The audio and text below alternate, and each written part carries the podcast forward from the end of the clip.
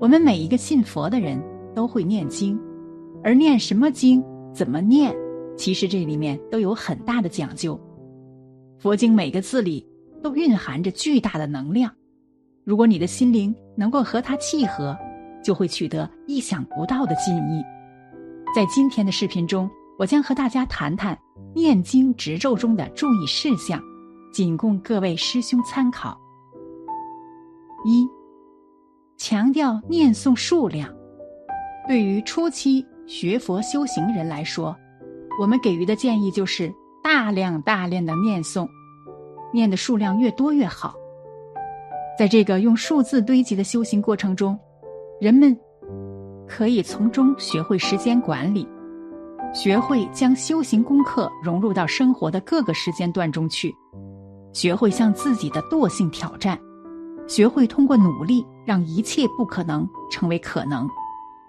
当然，也许有些学过几年佛的人会觉得，这番话不是对自己说的，因为自己已经不是初期学佛人了。但这可不一定。如果你还无法很好的进行时间管理，让修行功课融入到生活中的各个角落，还不会合理运用碎片化时间去修行，还常常被自己的惰性影响，还总是每天只能念诵一点点数量的经咒功课，那么你的状况就只还能算在初期修行人的行列中。当然，甚至可能只算是学佛的善男信女，未必够资格讲自己是修行人。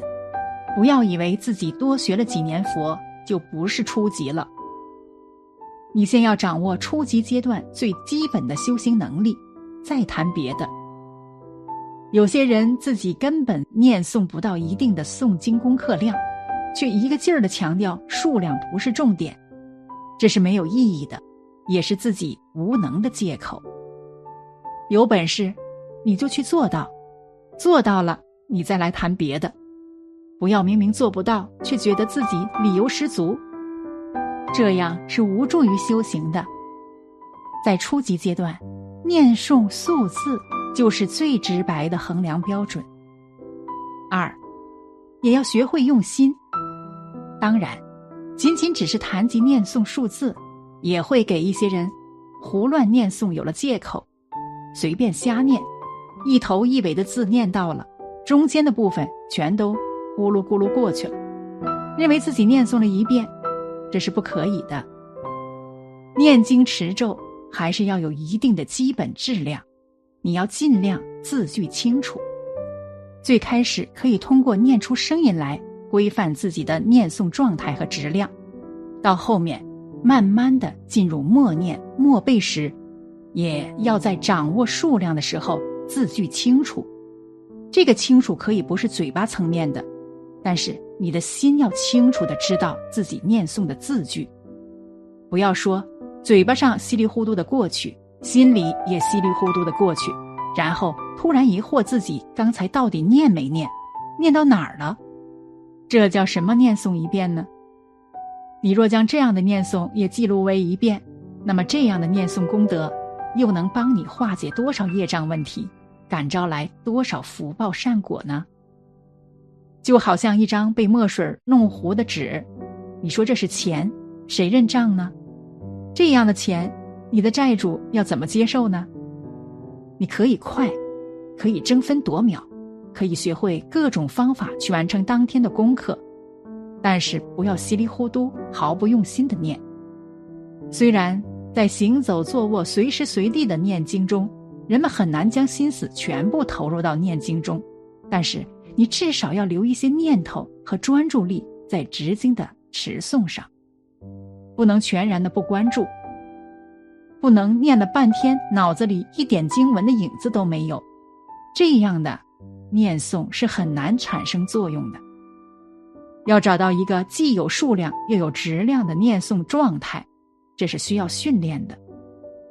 三，你可能会遇到障碍，在念诵的过程中。有些人可能会遇到各种各样的障碍，他继续念经，或者静经念经的问题。这些问题有些是自己的错误思维，有些是来自周遭的人的阻止和否定，有些是突然从哪儿看来听来的谬论。总之，这些障碍会让你突然不想修行了，或者突然改变了修行的内容，或者其他什么。比如，有些人突然听闻说，念经必须要沐浴更衣，必须要盘坐安静的念诵。于是，原本可以行走、坐卧的念诵，变成了每天最多十几、二十分钟的念诵，功课数量大大减少。但实际上，念诵时还是妄想一堆，并没有什么进步。一定要通过数量的堆积，才能产生质量的变化。但是，这个数量不能是乱七八糟的念诵数量，不能是你念诵了半天。中间字节全部跳过去的数量，快不等于经咒里的字都给你吃掉了，快不等于混数字教假功课。还有些人呢，刚开始念诵状态很好，字字清晰，越念越快，完全脱稿都没有问题。但是念诵过了一阵子之后，突然发现有几天开始念诵时会突然忘掉几句，或者。突然开始口齿不清，这个时候一定要把自己的思绪拉回来，实在不行就再持稿念诵，看着念。这是一种业力的障碍，但是只要你肯定下心来，认真再念个几天，又会恢复的。还有些人会在念诵的过程中突然听闻到一些别的伟大经文，然后就把那些经文功课通通加进来。让自己念的品种越来越多，并觉得这些经咒的好处一样都不能少。其实这是自心贪欲的变现，要学会克制和取舍，好好念。该你的不会少，别急在一时。一天就那么点时间，你这个念念，那个念念，一天就过去了。哪个经咒的念诵量都不够，这不是好的修行方法。还有些人在整个念诵的过程中，会遇到周边家人朋友的否定，甚至是阻止，他们会让你觉得自己正在做一件非常可笑又浪费时间的事情。这时候你要努力坚持，但还要学会圆融应对，不要让人家朋友觉得你的脑子真有毛病，或者你所修学的是邪法。佛法好不好？你的行为态度就是最好的证明。你通过学佛越变越好，家人才会相信佛法是好的。如果你一边在学佛，一边成天和人家吵架，心胸狭隘，那么旁人就一定会把这本账算到你修行佛法上。所以，遇到这些障碍的时候，要在坚持继续修行念诵的同时，学习忍让。这些障碍都是我们自己业力的变现，一定是自己过去轮回中也障碍过别人修行，如今得到的报应罢了。但是，一切都会过去的，不必急着反击，也不要做出一时冲动的行为。好好坚持修行，让家人朋友看到佛法的力量，也是功德一件。有些人不学佛时没啥事。才刚刚念诵几天经文，就这个不顺那个不顺，甚至突然生病感冒，或者事业受挫，或者别的什么糟糕的事情发生，于是他就开始疑惑佛法有问题。这其实是自己业力障碍所致。你不念经不学佛，这些事情也会发生，只是因为佛缘好，在事情发生前就让你遇到佛法，正好。在这个时候，倒霉时节开始了修行，也有了改变的机会。不是佛法带来的问题，而是本来就有问题。佛法巧妙的在这个时候出现，来拯救你。只要能勇敢的坚持下去，一切都会好起来。而有些人呢，本来就有很大的灾祸发生，而因为有了佛法，开始了修行，于是出现这类。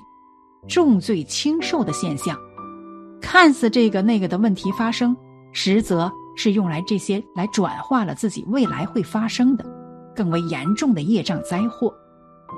总之，在遇到佛法后，还会突然发生各种不顺的人，要清楚的明白，如果没有遇到佛法，你会更糟糕。